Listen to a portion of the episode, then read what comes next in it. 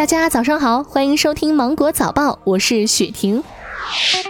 上海复旦大学附属华山医院感染科主任张文宏医生发文表示，目前国际上仍然处于疫情发展中期，中国处于后期。疫情新常态下，此后各地有偶然散发确诊病例是大概率事件，应做好心理准备，要继续对疫情有敬畏心，要适应勤洗手，在相当长的时期内保持适当社交隔离等措施。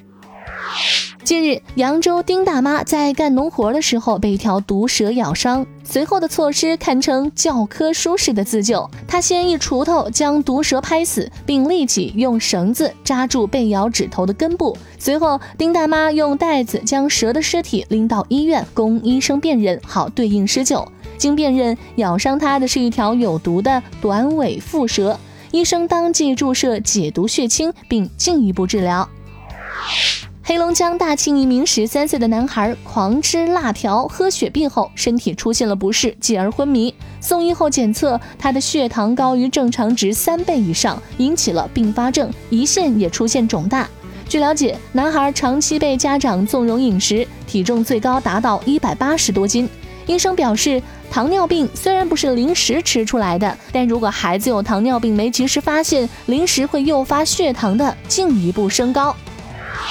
最近，重庆沙坪坝区马房湾的几条原来名不见经传的小巷子，摇身一变成了网红。据了解，当地餐馆的老板吴小英在征求了相关部门许可之后，花了五十多万元购买涂料，邀请了四川美术学院老师前来彩绘，把自己家的几栋楼房和街坊邻居的房子涂成了五颜六色。经过打造后，原本破旧的老巷子重新燃起了生命，摇身一变成为了网红景点。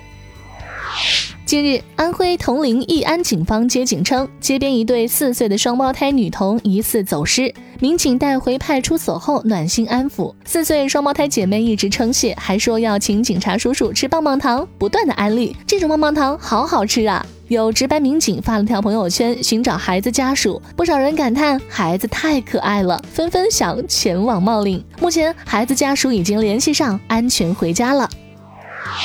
近日，四川成都的网友分享了一段暖心的视频。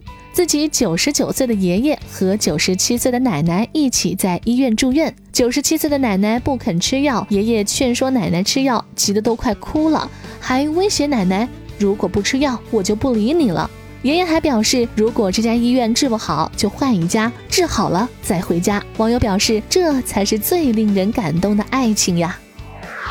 情侣之间转账五十二万元是表达我爱你吗？分手之后可以追回来吗？广州男子小梁与小付在恋爱期间向小付多次转账，总共二百零二万元，双方没有签订借款合同或者出具借据。其中一次，小梁向小付转账五十二万元。两人分手后，双方就往来款项产生纠纷，小梁向法院提起诉讼，最终法院认定上述转账属于借款，不属于爱的赠与，需要归还。近日，美国弗吉尼亚理工大学兽医学院举办了2020届在线毕业典礼，一条名叫慕斯的八岁拉布拉多巡回犬获得了兽医专业荣誉博士学位。从二零一四年起，慕斯参加了超过七千五百次心理咨询，帮助了数以千计的学生走出焦虑和心理健康障碍。网友表示：“真是人类的好朋友，为治疗犬点赞。”好了，以上就是今天的新闻。我是精英九五电台的雪婷，祝你度过美好的一天，拜拜。